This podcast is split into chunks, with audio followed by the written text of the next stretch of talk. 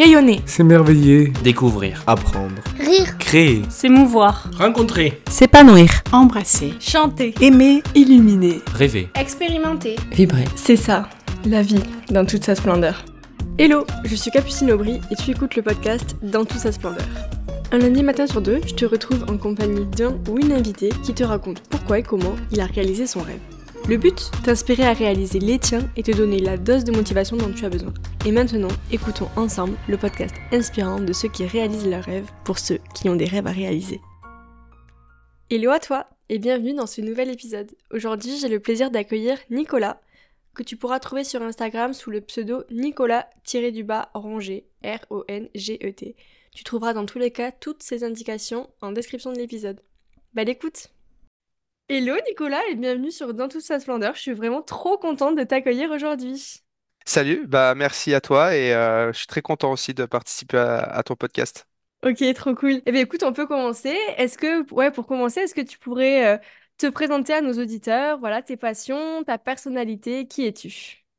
Euh, bah du coup moi c'est Nicolas, j'ai 30 ans, je suis euh, kiné dans la vie. Ma passion c'est la course à pied maintenant. Je suis malvoyant de naissance, donc euh, j'ai mes nerfs optiques qui sont pas terminés et j'ai une acuité visuelle qui est très faible. Donc euh, je vois un peu moins de dixième avec mon œil droit, un peu moins d'un dixième avec mon œil gauche et du coup je fais du trail.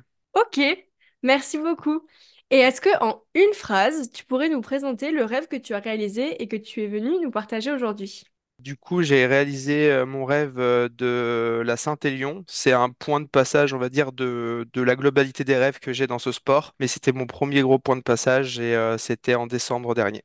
Ok, super. Et avant de rentrer dans les détails, est-ce que tu peux euh, nous expliquer juste en quoi ça consiste cette course pour que les auditeurs qui s'y connaissent pas euh, aient au moins une, une petite idée? Euh, oui, pas de souci. Alors déjà, euh, juste parler de trail parce que je- c'est un sport qui commence à être de plus en plus connu, mais peut-être que c'est encore pas connu par beaucoup, beaucoup de personnes. Donc c'est de la course euh, en milieu naturel, donc euh, en forêt, montagne, bois. Et euh, le principe de la Saint-Élion, c'est de rejoindre les deux villes, donc de Saint-Étienne à Lyon, donc qui est à 78 kilomètres, et le départ est à 23h30, le premier week-end de décembre quand il fait très mauvais en général.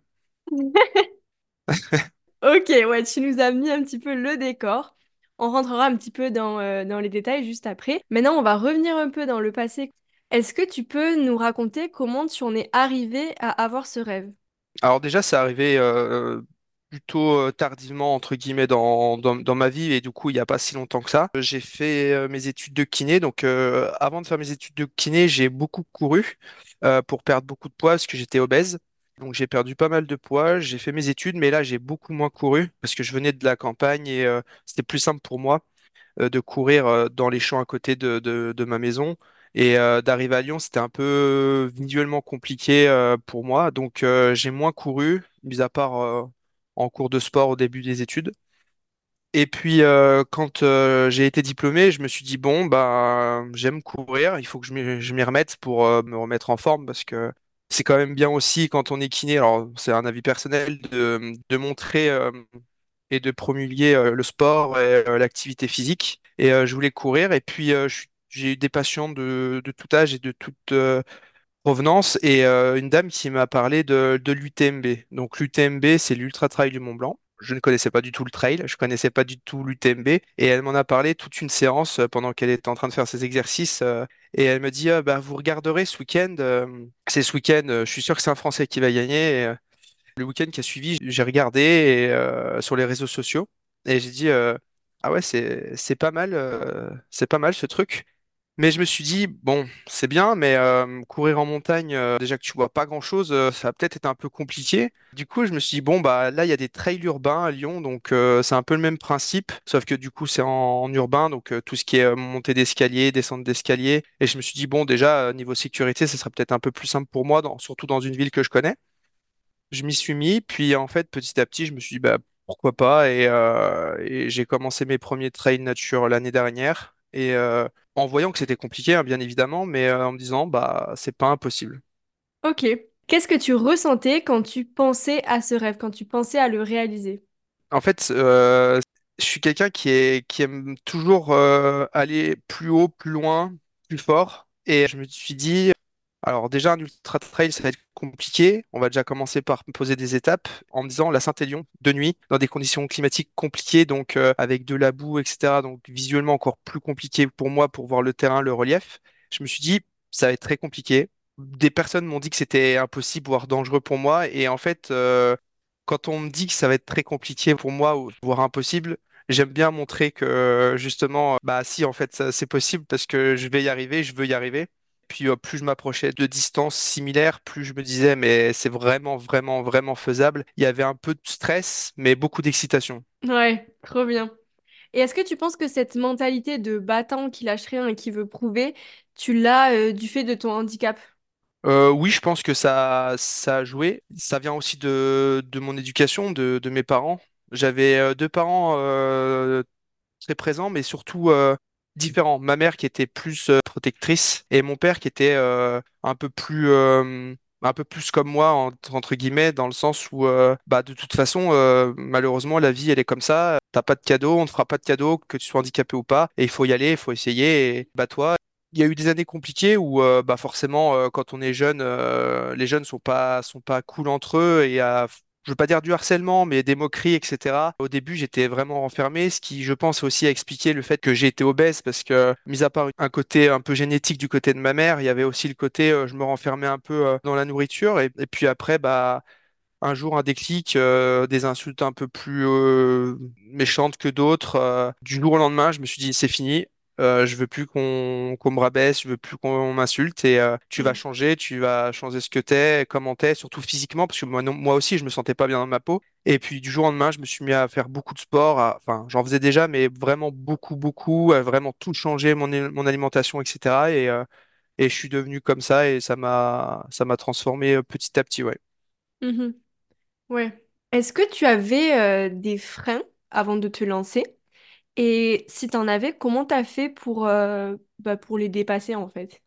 Alors, j'en avais pas, mais les freins que je me mettais avant, avant justement de quand j'étais plus jeune, c'était surtout euh, de me dire, bah en fait, euh, j'ai un handicap, je peux pas faire comme les autres, ça va être trop compliqué, ça va être dangereux, ça va être plus difficile. Je dirais que c'est ça. Et puis les autres freins, c'est aussi, je trouve, c'est un petit peu dommage, mais ça, c'est les freins que je pense qu'une grande majorité des personnes se mettent maintenant, actuellement, que je me mets plus. Mais euh, c'est en fait écouter l'avis des autres euh, en Mm. disant, bah là, ça va être trop compliqué, ça va être dangereux, ça va, t'y arriveras pas. euh. C'est dommage parce qu'on est tous un peu bridés par la société ou par ce que pensent ceux qui sont autour de nous, alors que ce soit des personnes proches ou moins proches. En général, les proches sont plutôt plutôt positif, mais il y a quand même toujours des personnes qui vont dire c'est Mm. dangereux, des choses comme ça, et qui c'est des fois c'est souvent plus les autres que nous-mêmes qui nous mettons des freins. Oui, c'est ce que j'allais dire. Je me suis dit euh, que tu devais sûrement avoir des membres de ton entourage qui, inquiets et sûrement euh, très bien intentionnés, euh, ont pu peut-être te freiner. Mais, hum, mais je trouve ça intéressant si c'est le cas que tu leur aies tenu tête et que tu leur aies dit euh, non, je vais quand même le faire. Et vous allez voir, je vais y arriver. Bah ouais, en fait je fonctionnais un peu comme ça. C'est si on me dit tu n'y arriveras pas, bah je vais faire en fait le contraire de ce qu'on de ce qu'on me dit. Ça c'est dans certains cas c'est très bien, dans une grande majorité des cas c'est bien, mais euh, je pense que c'est important de, de savoir s'écouter, bien évidemment sans se mettre en danger, être conscient de ses capacités, mais euh, mais de se dire, bah, en fait, c'est pas parce que vous, vous pensez que j'y arriverai pas, ou parce que vous, peut-être que dans ma situation, vous vous arrivez pas parce que vous avez peur, euh, que moi, je pourrais pas le faire. Oui, parce que quand on m'a discuté avant de préparer cette interview, tu m'as dit que toi, tu, tu promeus l'handisport, mais toujours en rappelant qu'il ne faut pas se mettre en danger et qu'il faut comprendre son corps, comprendre son fonctionnement. Et je trouve que c'est super intéressant ton approche qui est euh, hyper optimiste, mais à la fois euh, raisonnable. Bah, c'est ça, surtout qu'en fait, euh, j'ai envie de te dire, sur un 10 km sur route, je dénigre pas ce sport, mais on pète, on pète, euh, c'est pas très très grave, entre guillemets, mais dans certaines courses, euh, quand on fait un 75 km au milieu de la nature, euh, avec du verglas, etc., et que finalement on n'est pas bien préparé, qu'on se connaît pas en disant je vais y arriver, Oui, peut-être, mais euh, à quel prix? Le but, c'est quand même un sport en pleine nature, c'est un sport extérieur et il y a quand même des aléas qui font que ça peut être dangereux. Donc, euh, c'est bien aussi de se dire, bah, ça peut être dangereux. Il faut peut-être que j'essaie de contrôler le plus de, choses possible. euh, Et d'ailleurs, c'est pour ça que j'ai pris un guide pour le faire aussi. Oui, oui, on va en parler juste après. Mais oui, je pense que c'est important de préciser que, que c'est une course qui est euh, compliquée, qui a besoin d'entraînement, c'est pour ça qu'on va parler d'entraînement juste après, et que on soit handicapé ou pas, il faut pas se mettre en danger, il faut s'entraîner, c'est pas apprendre euh, à la légère, quoi. Donc euh, c'est pour ça que je voulais savoir comment tu t'es entraîné, combien de temps ça t'a pris? Cette course, c'était déjà une idée que j'avais pour normalement l'année de- 2022. Je pense que j'ai voulu aller un peu trop vite dans la progression pour avoir repris en moins d'un an et demi, euh, partir sur une Saint-Élion, c'était peut-être un peu ambitieux, euh, surtout en plus euh, en connaissant pas le milieu du trail, en connaissant pas tout ça et ça demande de l'entraînement physique, mais aussi de l'entraînement technique. Euh, j'ai jamais fait trop de randonnée dans ma vie avant. J'ai fait du sport, mais c'était pas euh, c'était pas ce sport-là. Et euh, m'entraîner, c'est bien. Je m'entraîne à Lyon. Je fais de la montée-descente d'une colline, mais techniquement, ça m'entraîne pas à courir sur des racines, dans de la boue, etc. La première année, je voulais le faire. Je me suis vite rendu compte que physiquement, j'étais pas prêt. Techniquement, surtout, pas non plus. Alors physiquement, peut-être que j'aurais pu, mais techniquement, j'aurais pu aller au bout, mais sûrement pas dans les délais horaires pour euh, être considéré comme euh, finisher. Et euh, j'étais un petit peu blessé. Et cette année, je me suis mis à m'entraîner avec euh, quelqu'un, donc avec une coach, pour, on va dire, structurer un peu mieux les choses. Et c'est ouais, c'est quasiment euh, mon année euh, tournée autour de cette course. C'est-à-dire que euh, je faisais d'autres courses, mais c'était des courses qui montaient en distance et en dénivelé pour justement être sur des bases solides. Donc, euh, ouais, à terme, c'est des semaines où je cours euh, 5-6 heures par semaine. Donc, en plus du travail, et encore, normalement, j'aurais dû courir beaucoup plus en termes de préparation dans le gros bloc de préparation de la course pour diminuer le risque de blessures et de difficultés euh, supplémentaires, même si on n'est jamais sûr. Donc oui, c'est une grosse implication et disons qu'il faut avoir du temps à mettre dedans pour préparer des courses comme ça. Et donc, pourquoi t'as pas couru plus? Pourquoi t'as fait que 5 à 6 heures par semaine? Alors au début d'année, l'idée c'est de monter le volume petit à petit. Et euh, Ouais. ce qui s'est passé, c'est que euh, j'ai fait une euh, course de 48 km en, en juin dernier, sur laquelle euh, je me suis blessé, donc euh, rien de très grave en soi. C'est, ça s'appelle euh, un syndrome de l'essuie-glace, donc c'est quelque chose que tous les coureurs qui écouteront connaissent euh, plutôt bien en général. C'est une blessure, euh, en gros une inflammation d'un des tendons qui est partie latérale du genou. Mhm. Ça fait très mal, mais euh, ça bloque aussi un peu la, la dynamique du, du genou quand on court. Donc, euh, en plus de la douleur qui est très très très forte, c'est très très gênant. On peut pas courir, on va dire, de façon euh, euh, normale. J'ai fini la course, donc c'est-à-dire que je me suis blessé au 25e kilomètre, donc j'ai fait à peu près euh, 23 kilomètres euh, blessé, avec euh, énormément de boue, donc c'était encore plus compliqué. Donc j'ai mis un petit peu de temps à m'en remettre avec la réduc, euh, reprise progressive de la course.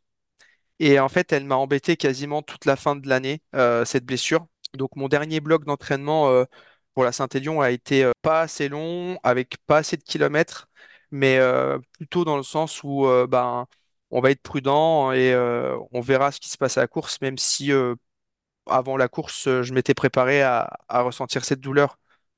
Mm. D'accord. Et dans tes entraînements, est-ce que tu as eu des sources d'inspiration, peut-être des coureurs qui t'ont inspiré, qui t'ont motivé?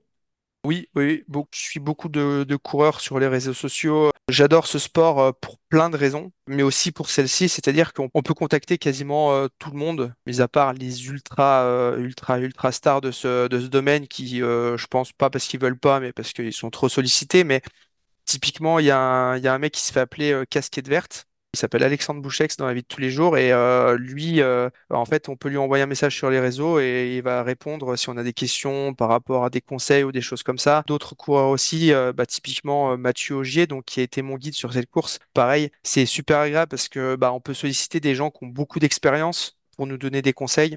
Et du coup, ben, je me suis inspiré de ça. J'écoute des podcasts qui sont beaucoup tournés sur la course à pied, du coup dont un que tu dois connaître un petit peu parce que euh, sur une des tes stories qui avait été repartagée par lui, donc dans la tête d'un coureur. Oui. Et euh, il y a aussi Course épique, par exemple, il y en a d'autres, mais, euh, mais du coup, forcément, entendre des histoires de, de coureurs qui sont partis de...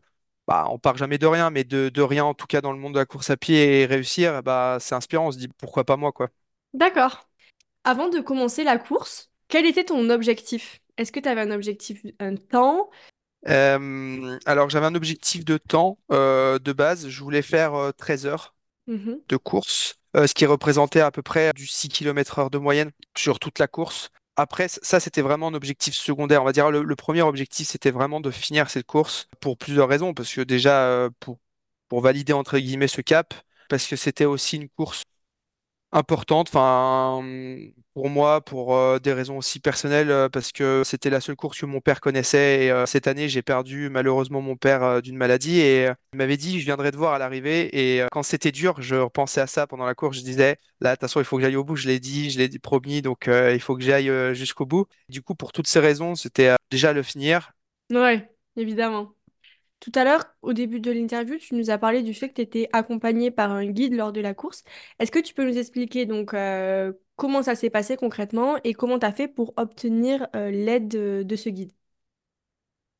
Alors, euh, Déjà, le principe de guide, il est un peu particulier euh, en trail. Alors déjà parce que ça n'existe pas vraiment. Les guides, on va dire en course à pied pour les personnes qui sont déficientes visuelles, euh, voire aveugles, c'est en général des personnes qui sont reliées à elles par un bracelet pour euh, justement les emmener sur la bonne trajectoire, etc. Donc ça, c'est connu sur la route ou en athlétisme sur les pistes. En trail, on parle surtout de pacers, des pacing. Donc ça, c'est les gens qui sont devant et qui aident euh, la personne qui est derrière. Alors souvent, même jamais quasiment, c'est pas pour quelqu'un qui est malvoyant, mais surtout pour aider le coureur, pour essayer de le pousser le plus possible pour qu'il aille le plus vite possible. Dans certaines courses, euh, le pacing est interdit. Même en cas d'handicap? Le cas d'handicap euh, là est particulier, mais, euh, Oui, mais euh, en cas d'handicap, je pense qu'en se rapprochant de, des personnes euh, d'organisation de la course, il n'y a pas de souci, surtout qu'en plus, oui, c'est interdit, mais surtout pour ceux qui jouent les places de devant, hein, principalement, parce que Oui, oui, moi, je pense que c'est pas moi qui va les embêter.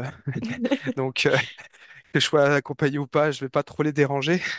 Du coup, euh, je me suis dit, ça serait intéressant que j'ai quelqu'un parce que niveau fatigue euh, visuelle et l'énergie globale, fallait quelqu'un pour euh, prendre le moins de risques possible.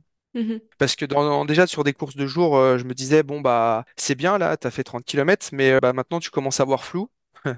Et il y a personne devant, il y a personne derrière. Et en fait, le problème, c'est que des fois, tu te dis, bah, je vais essayer de suivre la personne de devant, mais la personne de devant, elle va un tout petit peu plus vite que toi. Alors, tu peux la suivre sur euh, 10, 15, 20, 30 minutes. Et puis après, bah, au bout d'un moment, tu prends, tu prends le contre-coup ou l'inverse. Des fois, tu ralentis pour être avec euh, quelqu'un euh, qui est derrière toi. Et c'est pareil, tu as un contre-coup parce qu'en fait, t'es pas dans ton propre rythme à toi et c'est compliqué. Et euh, je me suis dit, bah, j'ai envie d'être dans mon propre rythme pour cette course Mhm. et aussi parce que c'est de nuit. Donc, euh, je vais demander à des personnes. Et j'ai demandé du coup à Mathieu, qui a été mon guide, pour savoir s'il était OK. Parce que Mathieu a, a lui aussi une maladie qui est pas visuelle, lui, mais une maladie de peau. Il a des nécroses cutanées et il se fait opérer régulièrement.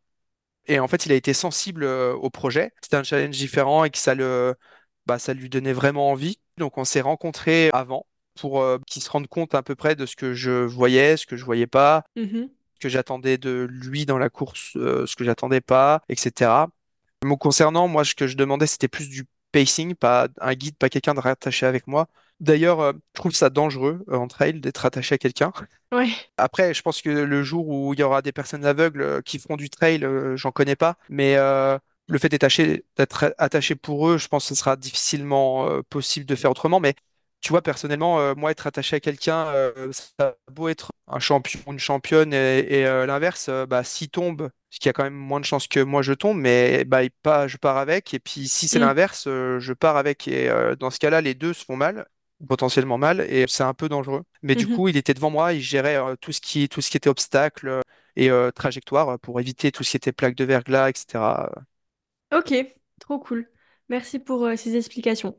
Est-ce que tu peux nous expliquer en quoi aujourd'hui tu peux dire que tu as réalisé ton rêve? Concrètement, est-ce que tu peux nous raconter la course? Déjà, euh, comment j'ai réalisé mon rêve? Déjà parce que j'ai pris le départ de cette course euh, que j'attendais énormément. On est parti de Saint-Étienne à un peu plus de 23h30 avec Mathieu. De nuit, commençait déjà à faire froid. Il y avait moins 3, moins 4 degrés au départ de la course. Donc au départ prudent, on va dire à mon rythme, plutôt, euh, plutôt tranquille. Donc au départ, c'est facile. C'est goudron, très peu un peu de chemin, mais ça allait bien, euh, ça se courait bien. Dès le départ, j'ai fait une belle erreur. Pourtant, on m'avait prévenu, mais euh, j'ai pas pensé à ça. avec, je pense avec le stress, etc. Et j'ai bu directement dans mes flasques d'eau. Plutôt que de réchauffer l'eau dans ma bouche avant de l'avaler, je l'ai avalé directement. Et euh, au bout d'une dizaine de kilomètres, je commençais à avoir déjà bien mal au ventre. Et là, je me suis dit, ça risque d'être très long si ça commence comme ça. Et puis, bah, le mal de ventre s'est euh, augmenté jusqu'à premier ravitaillement. Donc là, on avançait quand même plutôt bien, mais euh, je sentais que c'était compliqué, c'était compliqué de, de m'alimenter à côté. J'ai essayé, mais ça, ça passait moyen. Donc j'ai arrêté de manger, j'ai arrêté de boire. Du premier ravito au deuxième ravito, du dixième kilomètre jusqu'au 35e, jusqu'à Sainte-Catherine. Donc Sainte-Catherine, c'est un peu la mi-course et puis un peu un, un point de passage important. Grosso modo, il y a plus des deux tiers des abandons qui se font là-bas. Si on repart de Sainte-Catherine, ça sent plutôt très bon en général sur toute la montée, là, commence à faire de plus en plus froid. Et moi, j'ai très mal au ventre. Et Mathieu a très froid parce que le rythme de Mathieu n'est pas du tout le mien. Mathieu était en sous-régime, forcément. Il a commencé à avoir très, très, très, très froid. Donc, je pense que cette période de la course a été la plus dure pour tous les deux. Moi, parce que j'avais mal au ventre et lui par le froid. On est arrivé à Sainte-Catherine et je pense que ce qui nous a fait beaucoup de bien, c'est que du coup, ma coach qui faisait l'assistance, donc euh, elle était là pour remplir nos gourdes, etc., nous donner l'alimentation pour le passage d'après avait fait du thé. Il était pas très chaud, mais justement, il était tiède et ça nous a vraiment, vraiment fait du bien. Mathieu s'est changé. J'avais encore mal au ventre, mais je dirais que une demi-heure après, j'avais quasiment plus mal au ventre. Donc déjà, ça fait beaucoup de bien. Et petit à petit, on a avancé et il y avait une grosse descente que j'appréhendais énormément parce que c'était facile de tomber parce qu'avec euh, de la boue, elle était assez pentue, pas énormément technique, mais et en fait, c'était plein, plein, plein, plein de verglas tout le monde tombait. Il y a un passage sur 10 mètres qu'on a fait sur les fesses. Enfin, c'était, c'était un peu épique. Par contre, un très très beau, euh, ça je m'en rappellerai, je pense, euh, très longtemps. C'est un beau lever de soleil euh, au point culminant avec la neige sur les monts d'Or. C'était, c'était incroyable. Une fois cette descente faite, il restait à peu près 35 km. On arrive au ravitaillement de Saint-Genoux. Je me rappelle dire à ma coach, bah ça y est, c'est fini, c'est fini. Elle me dit, bah, euh, il reste 35 km. Je dis, mais là, c'est bon, c'est fini. Enfin, mm. ça va au bout, ça va au bout parce que maintenant, techniquement, il y a quasiment plus de technique. Je me sens mieux, j'ai plus mal au ventre. Au pire, j'avais très mal aux jambes. Enfin, très mal. J'avais mal aux jambes, mais euh, je me dis, c'est pas grave. Enfin, 35 km, même si je l'ai fait en marchant, je serais pas dans mon temps que j'aimerais faire, mais j'y serais, quoi. Puis, en fait, euh, là, à partir de ce moment-là, on a vraiment bien rigolé. On a parlé avec Mathieu. J'ai réussi à casser pas mal de barrières mentales. Euh, j'ai réussi à accélérer en fait la courbe de ma, de ma course. C'est euh, j'allais euh, à un bon rythme. J'ai perdu du rythme sur toute la partie de moitié. Donc là, là forcément, c'était technique. fin de nuit verglacé. Et puis j'arrive à accélérer sur tout le reste de la, de la course, sur la fin de course grâce à Mathieu aussi qui m'a donné beaucoup de conseils et j'ai suivi son expérience et aussi réussi à me réalimenter. Bah, au bout de 14 heures 23 minutes, euh, on arrive euh, en sprintant à la ligne d'arrivée et, et, voilà, c'était euh, les deux derniers kilomètres étaient très très très forts en émotion. c'était c'était vraiment vraiment difficile. Bah difficile mais beau, hein, mais difficile et puis la réussite au bout et franchement ça c'était c'était incroyable. Félicitations, vraiment j'ai que ce mot. Merci. Comment t'as fait pour pas abandonner? Enfin vraiment ça a l'air tellement dur on va pas se mentir, c'est un sport où déjà, je pense qu'il faut un peu aimer ça quand même. Il faut aimer un peu euh, se surpasser, aimer un peu euh, se faire mal, souffrir. euh. Ça, déjà, je pense que c'est un prérequis à ça. Et euh, après, il y avait aussi tout, tout ce qui était autour. euh, Mes amis qui étaient venus, qui, qui m'attendaient à l'arrivée. Il y avait, euh, j'avais sollicité Mathieu, j'avais sollicité ma coach, qui avait passé la nuit d'or avec un de ses amis pour nous assister. J'ai aussi l'objectif de montrer que le handisport a sa place dans le trail parce que c'est pas trop le cas actuellement. Ben, j'avais eu des sollicitations un peu de, quelques journalistes, etc. Donc, euh, enfin, c'est bête, mais ça te met la pression et tu, enfin, tu te dis, mais je peux pas abandonner. Et puis, il y avait aussi le côté de rendre hommage à mon père qui était euh, si très présent. Et euh, je déteste abandonner dans la vie, quoi qu'il arrive. Donc, bah, c'était pas possible d'abandonner. Franchement, j'ai dû me le dire peut-être trois minutes dans la course en me disant, mais, mais pourquoi? Tu pourrais t'arrêter? Enfin, tu pourrais, mais euh, après, je me dis, mais non, en fait, c'est pas possible. Tu peux pas t'arrêter. T'es pas non plus dans le mal. Euh, t'as beaucoup de limites. Tu peux aller encore beaucoup plus loin. Et puis finalement, euh, t'as toujours des moments où t'es très bien, des moments où tu vas très mal. Et après, ça reva très bien. Mais en fait, il faut juste savoir faire le dos rond et de se dire, bah, ça va passer. Et puis, bah, en fait, euh, ça passe. Et puis après, tu, tu peux réavancer alors que, je sais pas, peut-être euh, 20 minutes avant, tu disais, mais euh, j'y arriverai pas, quoi. Est-ce que tu te souviens du moment où tu t'es dit, ça y est, j'ai réalisé mon rêve, ça y est, c'est fini? Est-ce que c'était au moment où tu as franchi la ligne d'arrivée ou est-ce que c'est venu un peu plus tard? Euh, c'est un peu particulier parce que euh, au moment où euh, justement j'arrive à, à Saint-Genou et que je le dis à, Claire, bah ça y est, c'est fini. Dans ma tête, je savais que ça allait être difficile, mais mis à part gros problème, je me disais, ça y est, c'est fait, c'est fini. Après, bah, il y a les deux derniers kilomètres où forcément où tu t'es dans l'émotion de la réussite, etc. Euh, Le partage avec euh, Mathieu, Claire, euh, Bob et puis toutes ma, mes amis, mes familles, où là, euh, tout le monde te félicite, t'es content, t'es heureux. Mais là, au moment où je me suis dit, t'as vraiment fait ça, c'était peut-être une semaine après, où je, Mm. en fait, euh, par les réseaux, j'ai eu des félicitations, euh, des personnes euh, qui, mes, mes collègues de travail, etc. Et en fait, à un moment donné, tu te dis, mais en fait, j'ai vraiment fait ça, quoi. Je rêvais de ça, je voulais le faire. Ça me paraissait pas impossible, mais euh, ça me paraissait difficile. Et, euh, et là, de me dire, euh, bah, en fait, tu l'as fait. Ok, bon, bah maintenant, va falloir faire plus parce que tu as réussi à faire ça, tu as, de la marge. Enfin, en tout cas, j'ai j'ai l'impression d'en avoir beaucoup, même si je sais qu'il faut que je m'entraîne plus dur et différemment, mais je me dis, tu as de la marge, tu as réussi à faire ça. Maintenant, il va falloir euh, consolider, valider encore une fois euh, ça et, et aller encore euh, vers les autres objectifs que tu as. Mais ouais, peut-être une semaine, je pense, pour vraiment réaliser et me dire, ouais, ok. Et qu'est-ce que tu ressentais à ce moment-là? De la fierté, j'imagine? Ouais, de la fierté. J'étais très heureux, beaucoup de fierté et j'avais tout le côté positif sans le côté entre guillemets. Je dis bien entre guillemets négatif parce que ça, c'est quelque chose que j'aime beaucoup, mais sans les contraintes de douleur où tu es dans le dur. Tu dis, euh, bah, je l'ai fait, mais euh, je suis éclaté. T'es avec un peu de, t'es un peu nostalgique en me disant, ah, j'ai hâte de, de refaire quelque chose comme ça. En fait, j'ai envie d'y aller, j'ai envie d'y retourner et, et, euh, et tu vois, c'est bête, hein, mais euh, ouais, j'étais un peu blessé, mais euh, tout le monde me disait, ah, tu, tu vas voir, euh, tu vas pas pouvoir marcher. Le lendemain, je marchais quasiment normalement. Et le surlendemain, si je m'étais écouté, j'aurais presque pu aller trottiner. Et je me suis pas écouté. Je vais écouter ma coach. J'ai dit, ouais, pendant deux semaines, au moins deux semaines, je vais pas courir. Je vais écouter tout le monde, mais j'avais envie de courir. J'avais qu'une envie, c'était de retourner courir, quoi. Tu parlais tout à l'heure du coup que tes rêves maintenant sont encore plus grands, que tu veux aller encore plus haut. Qu'est-ce que tu vas faire prochainement comme course? Qu'est-ce que tu rêves de faire? Peut-être que c'est pas programmé encore, mais... Bah, en fait, euh, il y a pas mal de choses qui sont un peu euh, greffées grâce à cette course et autour de cette course. En fait, j'ai plusieurs objectifs. Donc, euh, des objectifs, on va dire, personnels dans le sens où j'aimerais arriver à faire un ultra trail, typiquement un UTMB ou même un autre de telle distance, donc 175 km en montagne.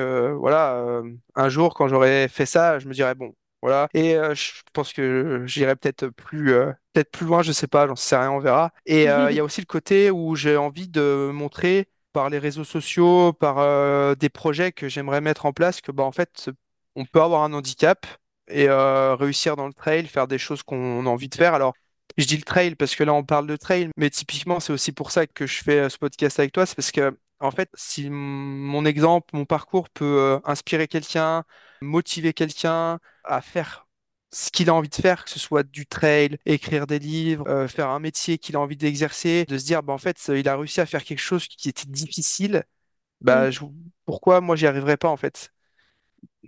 Et ça, c'est un truc qui me tient à cœur. Donc, j'ai des projets pour l'année qui arrive euh, d'essayer de monter justement une équipe de personnes euh, malvoyantes et de faire un gros trail en relais avec des guides autour de nous. Après, c'est pareil, il faut trouver des, personnes parce qu'il n'y en a pas, pas tant que ça, des personnes malvoyantes qui veulent faire du trail.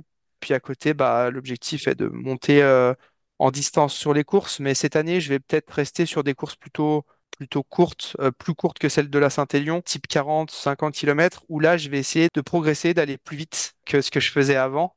Et euh, si je peux, et si suis encore d'énergie en fin d'année, j'aimerais faire une course en termes de distance à peu près équivalente à la Saint-Élion pour la faire encore plus vite si j'ai réussi à mettre assez de volume et si mon corps euh, me dit euh, pas, euh, c'est bien, là, t'en as fait pas mal pour cette année, calme-toi. Tu me fais trop rire à dire que marathon, euh, c'est c'est court. Non, non, mais Ah, tu me fais trop rire. Non, mais c'est normal, c'est ta perception des choses. C'est évident qu'après avoir fait 78 kilomètres, c'est presque la moitié, donc... euh, Mais ça me fait trop rire. Est-ce que du coup, euh, tu veux profiter de cet échange pour faire passer un message? Encore plus, enfin, rajouter quelque chose euh, au niveau des messages que tu veux faire passer? Bah oui, pourquoi pas. Franchement, peu importe ce que vous faites, euh, que, quelles sont vos envies, vos objectifs, que ce soit dans le sport, dans votre métier, dans d'autres loisirs, écoutez-vous, faites ce que vous avez envie de faire, faites ce que vous aimez, qu'il y ait une personne, euh, 15 personnes, cent mille personnes qui soient d'accord, contents, euh, qui vous suivent ou pas, euh, peu importe. Si euh, c'est ce que vous aimez et que ça vous épanouit, faites-le. Ah, Il faut pas se brider pour les autres, il faut pas se brider pour soi-même non plus en se disant bah les autres pensent que j'y arriverai pas, donc je vais pas y arriver. Soyez conscient de vos capacités, vous mettez pas en danger si c'est des sports un peu extrêmes ou des choses comme ça, mais par contre, euh, foncez, essayez, puis, euh, Il n'y a pas de raison que vous n'y arrivez pas. Il y a plein de- d'exemples partout de personnes qui réussissent alors que tout le monde leur aurait prédestiné qu'on n'y arriverait pas. Euh, j'aime bien euh, une phrase que, que je laisse sur mon profil Instagram, mais j'aime beaucoup. C'est euh, c'est le destin qui distribue les cartes, mais c'est nous qui les jouons. Je l'ai vu cette phrase sur ta bio. Ok, et ben merci beaucoup pour ce message. Qu'est-ce que la réalisation de ce rêve, cette course, qu'est-ce qu'elle t'a appris? M'a appris que c'est pas parce que ça va mal que ça ira pas bien après. Sur plein de plans, hein, sur le plan sportif, mais sur le plan personnel, il y a toujours des moments difficiles. Et c'est vrai que maintenant, que ce soit au niveau du sport, donc grâce à ce sport, j'ai l'impression que plus je fais des courses longues, plus c'est difficile, plus j'arrive à l'appliquer dans ma vie de tous les jours. C'est-à-dire que c'est bête, mais euh, il va y arriver un, un événement euh, compliqué dans la vie. Bah, typiquement, moi, je vais prendre le, le décès de mon père l'année dernière. Et ben, Mm. euh, bah, de se dire, OK, c'est difficile, c'est malheureusement comme ça, c'est la vie qui décide. Mais il y aura des autres moments, il y aura des moments heureux. Là, c'est un moment malheureux, il faut l'accepter, il faut le vivre. En fait, il faut tout vivre. Il faut vivre le bien, mais il faut réussir à vivre aussi le mal en accueillant les émotions, les choses que ça apporte et euh, de se dire bah ça ira mieux. Peut-être pas demain, peut-être pas après-demain, peut-être pas dans une semaine, peut-être dans deux mois, peut-être, mais ça ira mieux. Mm. Et c'est ça que j'apprends grâce à ce sport et je pense que j'ai pas fini d'apprendre parce qu'à chaque fois qu'on fait une course, on apprend. Bah là, dans 3 km, bah tu vas peut-être être au plus bas comme tu n'as jamais été au plus bas et puis en fait dans 10, euh, tu vas avoir l'impression de voler alors que 7 km avant, tu avais envie de dire mais euh, je m'arrête là, je m'assois et je bouge plus quoi. Ok, merci beaucoup. Donc on en arrive aux deux dernières questions Mhm. de cette interview. C'est des questions signature. Est-ce que avant ça, tu voudrais juste rajouter quelque chose? Vivez vos rêves et euh, battez-vous euh, pour ce que vous voulez. et ça marchera toujours. Alors on commence. Quel rêve réalisé aimerais-tu que j'aborde dans un prochain épisode? J'avais eu plusieurs idées. Il y en avait un pour la course à pied, mais du coup, euh, je pense que je vais prendre un autre exemple. C'est le- l'exemple d'une personne sur les réseaux sociaux que je suis depuis très peu de temps, euh, qui s'appelle euh, Tana Nanou. Donc, euh, c'est une thanatopractrice. Sujet complètement différent d'une personne qui, qui a, par son chemin de vie, fait ce métier et qui explique que c'est un très beau métier. Et, et je trouve que c'est une bonne chose de parler de sujets quand même euh, peut-être compliqués comme cela parce que c'est un peu tabou la mort en France, je trouve. Et c'est vraiment une, une personne très dans l'échange, dans l'écoute et qui est justement euh, serait euh, prête à, à échanger avec toi. Donc, donc c'est, euh, je trouve que c'est vraiment important et intéressant. D'accord. Eh bien écoute, j'irai me renseigner. Merci beaucoup pour ce partage. Et pour finir, qu'est-ce que c'est pour toi de vivre la vie dans toute sa splendeur?